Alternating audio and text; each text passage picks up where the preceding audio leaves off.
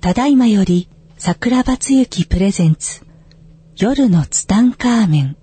開演いたします。なお、この番組はアホになってください。笑ってください。大爆笑してください。アホと素直と行動力が世界を救う。夜のツタンカーメン開演です。はい、皆さんこんばんこんは。ばんは。夜のツタンカーメン今週もやってまいりましたギャオちゃん。 はい、桜庭さん。ちょっと今日声が枯れててすいません。声が枯れ あの、あのですね、はいあの、久しぶりにエアコンを直して、はい。クーラーガンガンで寝たら声がちょっとすごい出ね。なくなっちゃいまして、はい。大変申し訳ないんですが、あー。っていうか、自分の名前も言う間もなく桜庭つゆきでございます。ああ、アシスタントのギャオでございはまいす。。本当は、本当は違うギャオでしょ今日はそうですね、あの別人のギャオが入ってるで別し人ょのギャオが入ってます。すごい。だってギャオはさ、去年もさ、クーラーないままそうなんです過よご。して、今年もクーラーないまま過ごそうと思って。ないまま行こうと思ったんですけど、うん7月の末にやっぱりちょっと辛くなりまして、無理だよ、この熱帯夜。そうですねなのでよくクーラーなくて、しかもさ、あのギャオの家ってさ、風通しが全くないじゃん。そんなことないです。な、そんなことないです。だってこの間泊まった時、風がない止から。まってないし。あ、止まってないのすごいよね、本当でも、クーラーつけたらつけたでさ、今度は風邪ひいちゃってそう、さ、声が声がこんななっちゃうどんだけ四種の神器がいるんだよって話だよいねや。行ったよ、だいぶお帰りいただきましたよ。やっぱ業者さん呼ばなきゃいけないからうん、一、回家がめっちゃ綺麗になったんですよ。あ、綺麗になったの。そうんでもその業者さんたちもさ、みんな倒れたでしょ その邪その邪気で。大丈夫でした。大丈夫だというわけでですね、はい今週もはい、や今って週もまいね。りました。よろしくお願いします。はい、はいよろしくお願いします。はい、今週もですね、はい素敵な美女がそうですね。ありがたいですね美し。いなんかね、ほんと最近ね、どこに行っても、ラジオ聞いてますって言われるんだよいね。や、私も言われます。ありがとうございね、ますしかもさ、、なんかヘビーなさ、はいあの、聞いてくれる方がすごく多くて、はいもうなんかね、電車の中、バスの中、歩いてる時、もう朝昼晩ずっとツタンカーメン聞いてないといられないってい うね。やばいですね。すごいですよ。嬉しいですこのね。間ね、あの、夜ツタノートっていうのを見せてもらったんですよ。夜ツタノート桜さん見てくださいって言ってさ、はい見たらさ、僕が第1回目から喋ったのをさ、全部さ、テープ起こしして自分で書いてるんだよね。今日はお部屋とかそ、う、ギャオは汚い、部屋が汚いと か、ちみ毛量がいるとか、そうそうそう。すごいですね。四種の神器が5万人って書いてあったよ。やばいですね。うん、すごいあいりや、がそたいれではすよ、ね。置いといても本当ありがとうございます。ははいい。ほんでね、はいあのーこの間ちょっと僕連絡を受けまして、はいあのーお墓参りの話をしててね、はいあのー家系図をはい。読み上げたっていう、ほらね、いらっしゃいましたね。トモティーン。トトモティーの、そう、神戸のね、トモティーノ、トトモモテティーノ聞いてるかいモティーノさん、こんばんは。こんばんは。あのね、トモティーノのゆやつを言ってから、はいあのね、鹿児島のね、はい純ちゃんっていう、すごいね、もうセクシーな女性がいるんですよ。じゅんちゃん、こんばんは。純ちゃんこんばんは。今日も全裸で聞いてくれてんのかなそうギリギリダメですね、 これ今のダメこれダメ、うんいやいや、ダあの、メですねもう鹿や児だ、鹿児島の、謝ってくださいもうみあ、ごめんね、純ちゃんね。ミス鹿児島に選ばれるぐらい美女中中の美女なんですけども、この彼女がね、はいその僕の家系図の話を聞いて、はい家系図を作ってね、はい。持って行ったんだって。お墓にね。お墓にうん。で、ほら、鹿児島のさ、はいお墓っていうのはさ、桜島があるからさ、うん灰が降るんだよね。であー灰が降るから、はいその灰、お墓もさ、灰だらけになっちゃうから、鹿児島のね、お墓ってね、屋根があるんですよ。へえ。でも屋根があっても、横からほら、あ、そうですね。ね、風が来る横とからでも。風が来たりして、結構、そのお墓も灰まみれになってしまうからはい、純、ちゃんははい、純、ちゃんはもともと鹿児島の人じゃないんだけども、うん20年ぐらい前にはい鹿児島に嫁いだんだって。嫁がれてうんはい嫁いで行ってから、はいずっとその20年間、あの、鹿児島にいるんだけども、はい。そのね、嫁いだ時にね、その旦那さんのはいお母さんとはい、旦那さんのお姉ちゃんにね、はい。結構ね、なんかね、もう、おしんのような生活をしたんだって。大変だったんだ。大変だ、なかなか大変だったんだね。はい。でお墓もさあのあなたが掃除しなさいって言われて、はい20年間毎日掃除したんだってお墓をへえ。その旦那さんのご先祖の墓を毎日掃除してるってうーん。そのお花もね自分のお金で買って持ってったあーだけどもすごい。うんありがとうって言われたことが一回もなかったんだってへえ。そんなにやってらっしゃるのそねんなにやってんのにさそれで、うんその家系図をね話を聞いて、はい。私もやろうっって思って家系図を作ってお墓に持って行って、はいその家系図の人たちを一人一人名前読み上げてあげたんだって、はいそしたら奇跡が止まらないんだってさ、本当ですか、うん、そして、はいその純ちゃんはね、はいあの僕にねメールを送ってきてくれたんですよだから、はいちょっとギャオそのちょっとゲイっぽいハスキーボゲイイスでゲイっぽいおお ねえみたいな声でおねえみたいな声でさすいちょまっせんとさ読んでみて純ちゃん純のちゃんすいません、おねえ声ですが読ませていただきます。はい5月の連休明けから断捨離を進められ、100袋ぐらい捨てた頃に、お墓参り、そして墓掃除の話を聞いたため、断捨離、掃除に加えて、墓掃除も今まで以上に心を込め、ご先祖様に対して感謝の気持ちを述べながらするようになりました。すると、6月に入ってすぐ、市の広報の方から私に連絡が入り、岐阜の、義理のお父さんですね、はい岐阜の特攻体験の取材をさせていただきたいと。岐阜が少年飛行兵だったことは、今まで垂水の方は全くご存じなく、2年ほど前、広報の担当の方にちょこっと話したことがありました。それを覚えていらしたようで、終戦70年の特集に載せるということでした。岐阜は家族には話してきたことでしたが世間の人には言ったことはなくあの世に持っていこうと思っていましたが語り継ぐ人もいなくなる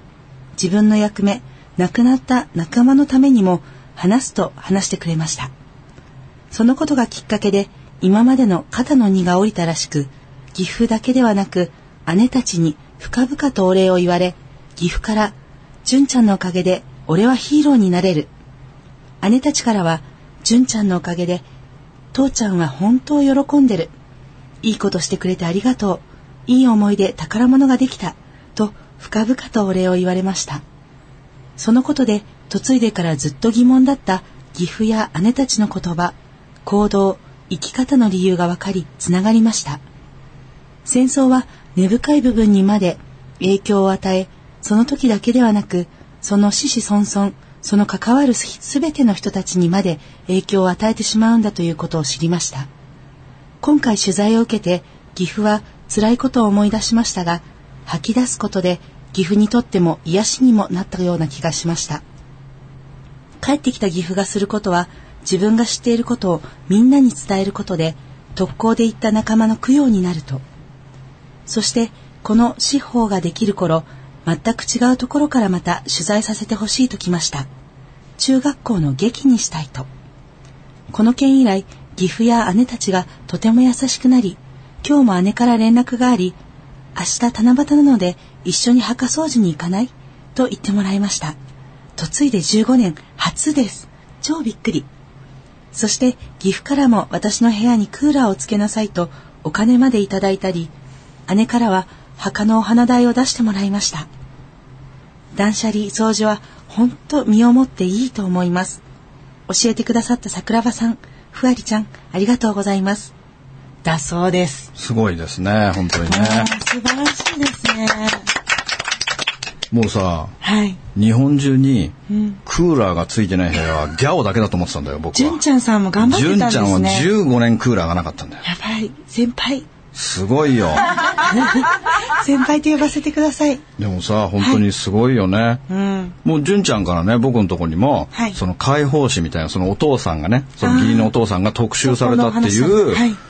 なんかその小冊子みたいなのがさ、はい送られてきたのよ。へえ素敵もうお父さんほらだってほら特攻隊員だからさ、はい特攻隊員で、はいあのーその自分が生きて生き延びてしまったっていうことをずーっとやっぱりほら仲間たちはさ言ってしまったけども、自分は生き残ってしまったってことを、はいすごくこう自分でこう悔やんでいたというかねそういうのがやっぱりあってそういうのねあんまり公にしてこなかったんだって。今でこそそういう話できますけうんどやっと当時なんかそうそうそうもすっとさらにそうそうそういろいろ言われたり大変な思いもされてますよねだからね、いそのことで急にその自分が、んそのね家系図を作って読み上げたら、ん急にそんな展開になっていったってことでいや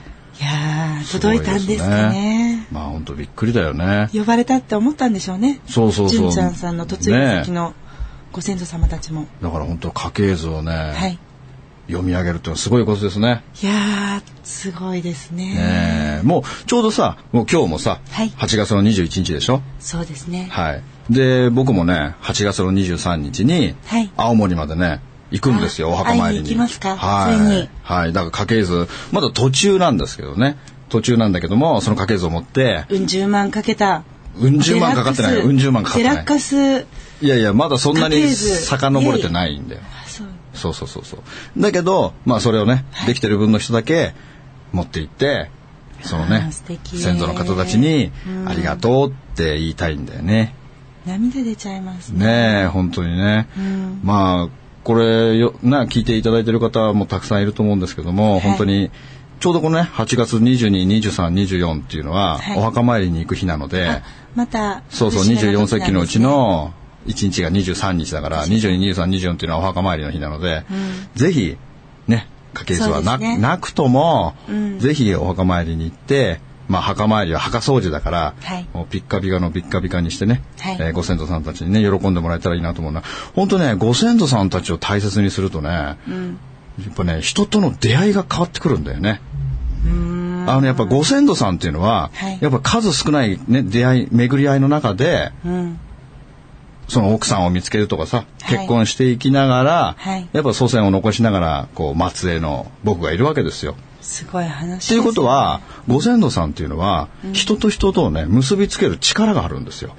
その人たちにあ、自分が掃除をしに行って、うんで、そこで感謝を述べることによって、はいそのご先祖様が守ってくれる。そして、必要な人と巡り合わせてくれるんだよね。うーん。だからさ、ギャオなんかもさ、はいやっぱこう、彼氏が欲しいっていうのがあるから、確かに。ぜひそこで、でもお願いしちゃダメだよ。彼氏が欲しいんですとかさ、彼氏見つけたいとか、ダメ、絶対ダ メ。それダメだちかょっらねと。声が枯れてるかあれですけど。普通にね、あの、お墓参り行けば、やっぱ出会いが変わるから。お墓参りはやっぱりね、人と人とのね、繋いでくれる力がご先祖様にあるから、ぜひお墓参りに行ってほしいなというふうに思いますなんね。か素敵そんな風に思ってお墓参りしたことなかったんで。そうだよねう。ん。まあ普通いいですね、ちょっと手合わせて終わっちゃうからうね。ん、まあそれだけでも立派に素晴らしいことですけど、そうだね思いを馳せていくとね、うんうんいいですね。もうぜひやってほしいですね。そしてはい。はい。なんかはい。先ほど皆さん聞いていただいてて、うん。あの素晴らしい話もいいんですが、はいなんとですね、はい大王の失敗した話がすごい評判が良くて、失敗した話なんかあんましてないですよ。なんかもっと聞きたいってお弁当なんだっけお弁当が起こっちゃったのとか、あれ未だにはい根強い人気なんですよ。根強い人気なんですかあの弁当あー屋みさたいんな、。そう。弁当ひっくり返しちゃった事繰り件返しちゃっが。た事件。ああいうのあれば、あ、失敗談、うんいや、失敗談なんていうの聞はき、たい。日常茶飯事的にありますよ。 うん、事件、事件の中に事件来てますからね。あの、ちょっと事件、事件か。まあ、事件って言われたら、うんパッと思い出すのは、はいあの、去年、はいモンゴルに行った時にね、モンゴルに行った時、モンゴルルに行った時に成田空港に、はいやっぱモンゴルの子供たちにさ、たくさん荷物持ってきますよあ。、行きはいつも、そう行カバきはンパンパンで行くんですよもうね。超でかいスーツケース。あの、ぶいつもそのスーツケースどこに売ってるんですかっていうのね。うんあの私中も国見たことである。超巨大でしょなんか、ベッ、ベッドのマットレス持ってきちゃったよう な、すごい、重いし、そうそうそうそう動かない。あれですよね。そうもう天文学的にでかいねスーツケースを持っていくわけですよ。シングルベッドのマットレスみたいのなんですそうよ。。ほんでね去年モンゴル行った時に、はい飛行機がね飛ばなかったんだよ。ああ、遅れちゃってたりして。そう今日ははい飛行機が飛ばないんで、はい成田空港の近くにホテルを取ってそこで一泊して明日の朝来てくださいって言われたんだよ。そんなことあるんですかそうそんなことあるんだたまにあるんだよへねーそれでその時さ仲間と20人ぐらいでいましたよ、うんで本当はすぐ何飛ばないってわけじゃなくて、うんちょっと機内機内調整みたいな感じで、うんちょっと遅れますみたいな感じだったんだよあちょっと最2初は時間2時間遅れますみたいな感じで、で仲間たちとじゃあとりあえずご飯でも食べ行こうかっていう話になって、うんでとりあえずさスーツケースはほら結局預けられないわけよ機内にね、でっかいやつね。でかいやつ。だから、そのね、僕すっかり忘れちゃってて、うんそのスーツケースを、うん成田空港のチェックインカウンターから離れた、はい。ちょっとすごい広いところがあったから、うん僕ね、そこに一個ね、置きっぱなしにしちゃって たのよ。置きっぱなしにして、じゃあご飯でも食べ行こうかっていうから、じゃあご飯行きましょう、ご飯行きましょうって言って、うん。ご飯を食べ行ったのさ。うん。で、ご飯を食べて、食べ終わった時に、うんで、みんなスーツケースを持ち出した時にね、うんあスーツケースがないと思ったわけ。うん。自分の。俺のあの、俺のでかいスーツケースがないスとケ。ーツが。やばいと。うんあれどこにあるんだろうっと思ったら、その成田空港のチェックインカウンターのうん。近くの、本当にね、道路の真ん中みたいな感じ。通路の真ん中みたいなところに置き忘れたってことを思い出したわけさ。うんうんうん。でも、あの中にはさ、子供たちが待ってるさ、そうお土産がさ、てんこ盛りように入ってるから、これまずいよと思って、ダッシュでうん上に上がっていって、うんそのチェックインカウンターのところまでダッシュでかけっていったわけさ、もしかしたらさ、誰か持ってくかもしれないじゃん。そうですね、みんなのね、そうそう。夢が詰まってる、そしたらさ、その、行ったら、んもう成田空港がん騒然としてるんです よ。なんででも人だかりがすごいの、ギャラリーが。なんでなんか野じ馬がうん半端なくて、で、この人たち何やってんだろうと思っ芸能人がて。来てたのそう、なんか芸能人が来てるみたいな感じ。んうんうん芸能人来てるみたいな感じで、んこうなんか撮影あんのかなみたいな感じですうんよ。うんドラマの撮影そう、ドラマの撮影かなって思って、こう人をかき分けていったさ。かき分けていったら、なんかね、もうバリケードみたいなのをしてあ るの。えバリケードがしてあって、黒と黄色のガムテープみたいなやつで。デンジャーみたいのそうそう、まさしくデンジャーそれで、張り巡らされてるわけ。で、な、なんだろう、さつ映画の撮影かなと思って見たら、ん僕のスーツケースが真ん中にあって、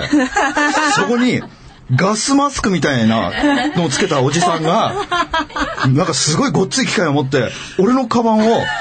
非破壊検査してるわけ。あーほら、もうなんか爆発物かもしれないじゃんか。だから、もう、俺それ見た時、冗談抜きで10秒ぐらい固まったのよ。 俺のスーツケースそうが。それで、それで、めちゃそめちしたゃら売れさている、そしたらさ、その周りにさ、もう何百人もギャラリーいるじゃない。そのギャラリーの人たちがさ、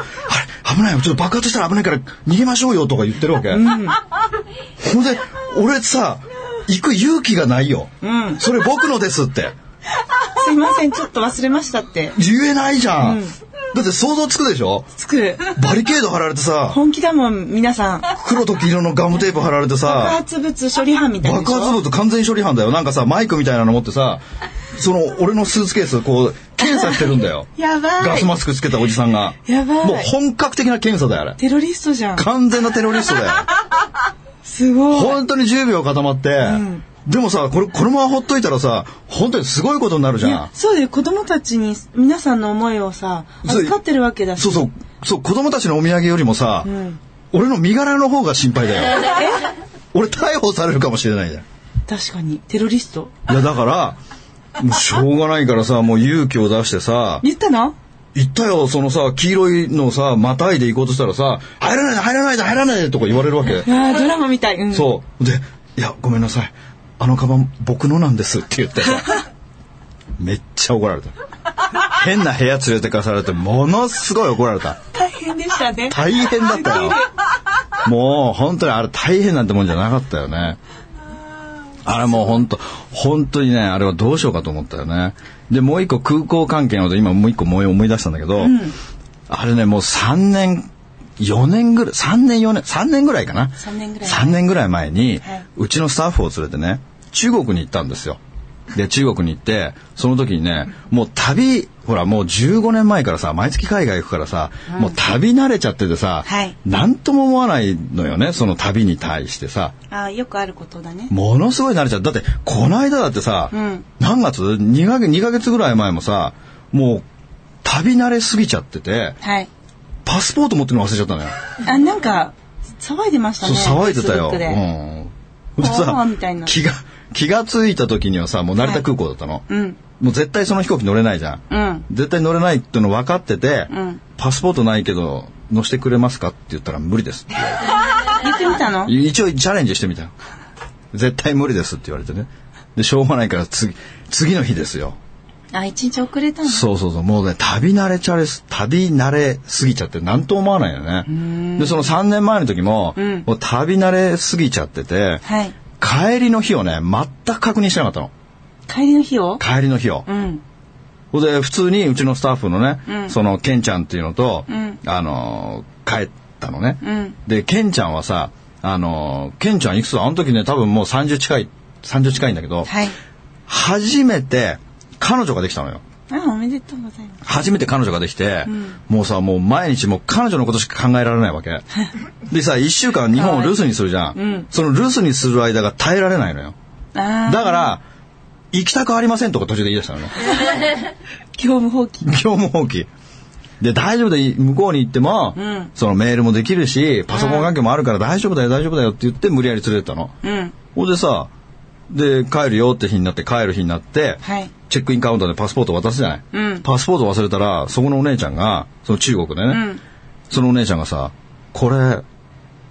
日の便だよっていうのね。やだええもう飛行機はもうゴーンだぜって言われて、あ It's gone って言われて、いつゴーンだ。うんもう行っちゃったよって言われて、へーもうびっくりしてさ、あのーその E チケット見たらさ、本当に昨日の日付なんだよ。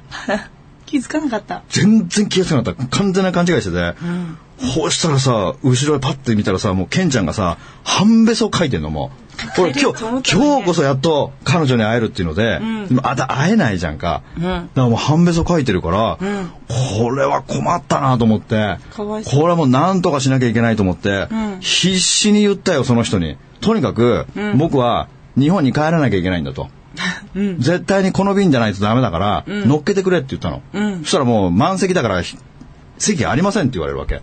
うん。で乗もってなかったから。でもね飛行機っていうのは、どんな満席でも絶対に2席空けなきゃいけないっていうルールがあるのよええ何のためにいや緊急事態のためにあ、何かあったら有事の際のために。そうそう絶対に2席空空けきがあのるの空けとかなきゃいけないっていう席があるから、うんちょうど僕とケンちゃんで2席あるじゃないだから絶対に乗れるわけあ、そんなこと思って言ってたんですかそうだよ絶対絶対乗れるんだから、んだからもう粘り強く言ったのさいやーとにかく乗せてくれと。もう大変な、もうとにかく絶対乗せてくれって言ったら、いや無理です無理ですっていや、言うの。無理ですよ、そんいな。や無理です無理ですって言うから、もうこれはしょうがないなと思って奥の手使うしかないなと思っえて。ーやめてください。なんかわかんないけど、やだ。いやもうしょうがない。だって本当にだってさ、もうとにかく帰りたいし。。真面目に働いてるんですよ、その方はいやしょうがない。こっちだってもう必死 だよ。こっちだって仕事たくさんあるからさ、絶対に今日帰んなきゃいけないんだよ。荷物を持って帰んなきゃいけないなるし、ほどねとにかく絶対もう明日とかもありえないから、とにかくもう僕は普通の、こうやって格好は普通に見えるけど、俺は普通じゃないんだよと。とにかく絶対に帰らなきゃいけないんですよ、僕も。僕もケンちゃんも。特にケンちゃんはもう死んでも帰りたいのも。泳いででも帰りたいの、ケンちゃんはね。だからもうこれは、もうこれはもう本気出して交渉しなきゃダメだなと思って、とにかく僕は本当申し訳ないけども、政府の人間だよってことにしたわけ。政府の人間で、とにかく今成田で、もう、ウェイティングね、ウェイティング野田って言ったわけよ。野田っていうのは、そう当時の総理大臣が野田さんだったんですよ。だからとにかく、野田さんが待ってるから、とにかく俺を乗っけてくれと。で、とにかくこれ帰って、野田さんとミーティングがあるんだと。インポータントミーティングって言ったわけさ。で、とにかく返してくれって言ったらさ、上の人が出てきてさ、へ変な違う部屋に連れてかされてそこでまた交渉ですよで「マイフレンドマイフレンド is 野田」「マイフレンド is 野田」「野田 is waiting for me」でもうとりあえずこのこの便で帰らないと俺は大変なことになるんだと、もうこの辺便で帰らないと日中関係にひびが入るよみたいな感じもう絶対に俺を返してくれって言ったらその担当者がさ「分かりました」って言ったんだよえー、わかりましたって言って、その飛行機に本当に乗せてくれたんだよ。えー、で、ちょうど飛行機っていうのはね、真ん中のあたりの、あのーその列は違うけども、1、2ってその、前と後ろみたいな感じで、必ず2席空けてあるから、そこに座らされて、無事に帰れたんだよね。嘘つきいや、本当にね、あの、野田が waiting for me だよってことを、もうすごい熱く語ったわけ。やだでも、ウェ野田 waiting だよ、waiting。ないわ。って言って、これで日本に無事に帰ってきたでしょ、で帰ってきたら空港のテレビみたいなのとかあって本当笑っちゃったんだけど野沢さんその時さモスクワにいたんだよ。あ野田モスクワにいると思って全然話合ってないと思ってでも空港に着いた時に野田さんのテレビが見られるっていうのはまた持ってるなって思うわけさダメなのダメ。でも本当その時ね、本当ケンちゃんは泣いて喜んでたよ。もうさすが社長だそうってさ、社長。社長、社長日帰る日付間違えちゃったんだけどさ、ねゲル、すごいですね。え本当にね、いろいろあるよね。そんな失敗談はもういくらでもありますよね。またあれ、好感度上がりましたよ。いやー、どうだろうな、ウェイティングのだは。ウェイティング野田、プライマリー野田ですプよ。ライマリーのだは、ちょっとあれですけど。だってもうベストフレンドだからね。野田 is ベストフレンド。ま、危険人物でしかないですねねえ本当に空ね港でのさ対応はそういえば先月も、はい僕ね、名古屋で公演頼まれてね、ん名古屋行きましたよ。タクシーの中でね、はい携帯忘れちゃったんだよ。ええ人生初のタクシーに携帯忘れ。携帯命じゃないですか携帯命だよね。でもね、その時ね、なぜかね、普通結構焦るでしょ、うんで、僕ね、全然焦んなかったんだよね。嘘うん。もうとにかくこれは祭るしかないと思って、ひたすら祭りを歌いながら、とりあえず警察行こうと思って警察行って、ですいません、タクシーに携帯なくしましたって。うんで、その時ね、僕本当不思議なんだけど、はい絶対に今だったら領収書もらうんだけど、その時に限って領収書くださいって言わなかったんだよ、わわざと。うんあの、領収書もらってれば電話番号わかるし電話番号入さ、ってすまぐすねかけられるけど、うんでもタクシー会社なんていっぱいあるからさ、どこのタクシー会社かわからないじゃん。うんわからないでしょで、とりあえず警察行ったらさ、あのーもし見つかったとしても、僕名古屋の人間じゃないから東京でしょだから、その、例えば iPhone だからさ、ん4桁の暗証番号とかあるよ。はいあれを照合するのに1ヶ月ぐらいかかるとか言われるの。ええいや、そりゃねえなとか思いながら、でもしょうがないよね、自分がいけないんだから。んで、会場に向かったわけですよ。で、これ話めっちゃ長いけど、めっちゃはしょるけども、お願いしますそのまま、ね、あのー公演会場に向かうときに、はいそのタクシーのうんちゃんがはい、僕のとこことを見つけて、ええ携帯って言って携帯もらったの。 すごくないすごいや祭り効果ですよ。ばいだから携帯なくしてた時間はまあ、わずか1時間ぐらいかな。すごいこんな奇跡がありましたよ。ということでですね、はいこの奇跡を聞いたあたりで今週はお時間となりました、もう終わりなんですね。最初の方のいい話をあ、い忘いれる話ぐらい。奇そうだね。跡がすごかったんでそうですね。じゃあ今週はこのは辺で、い。はい、わかりました。皆さんどうもありがとうございました。また来週。ありがとうございましたこの番組の提供は、自由が丘パワーストーン天然石、アメリの提供でお送りしました。スマイル FM はたくさんの夢を乗せて走り続けています人と人をつなぎ地域と地域を結びながら全ての人に心をお伝えしたいそして何よりもあなたの笑顔が大好きなラジオでありたい 76.7MHz スマイル FM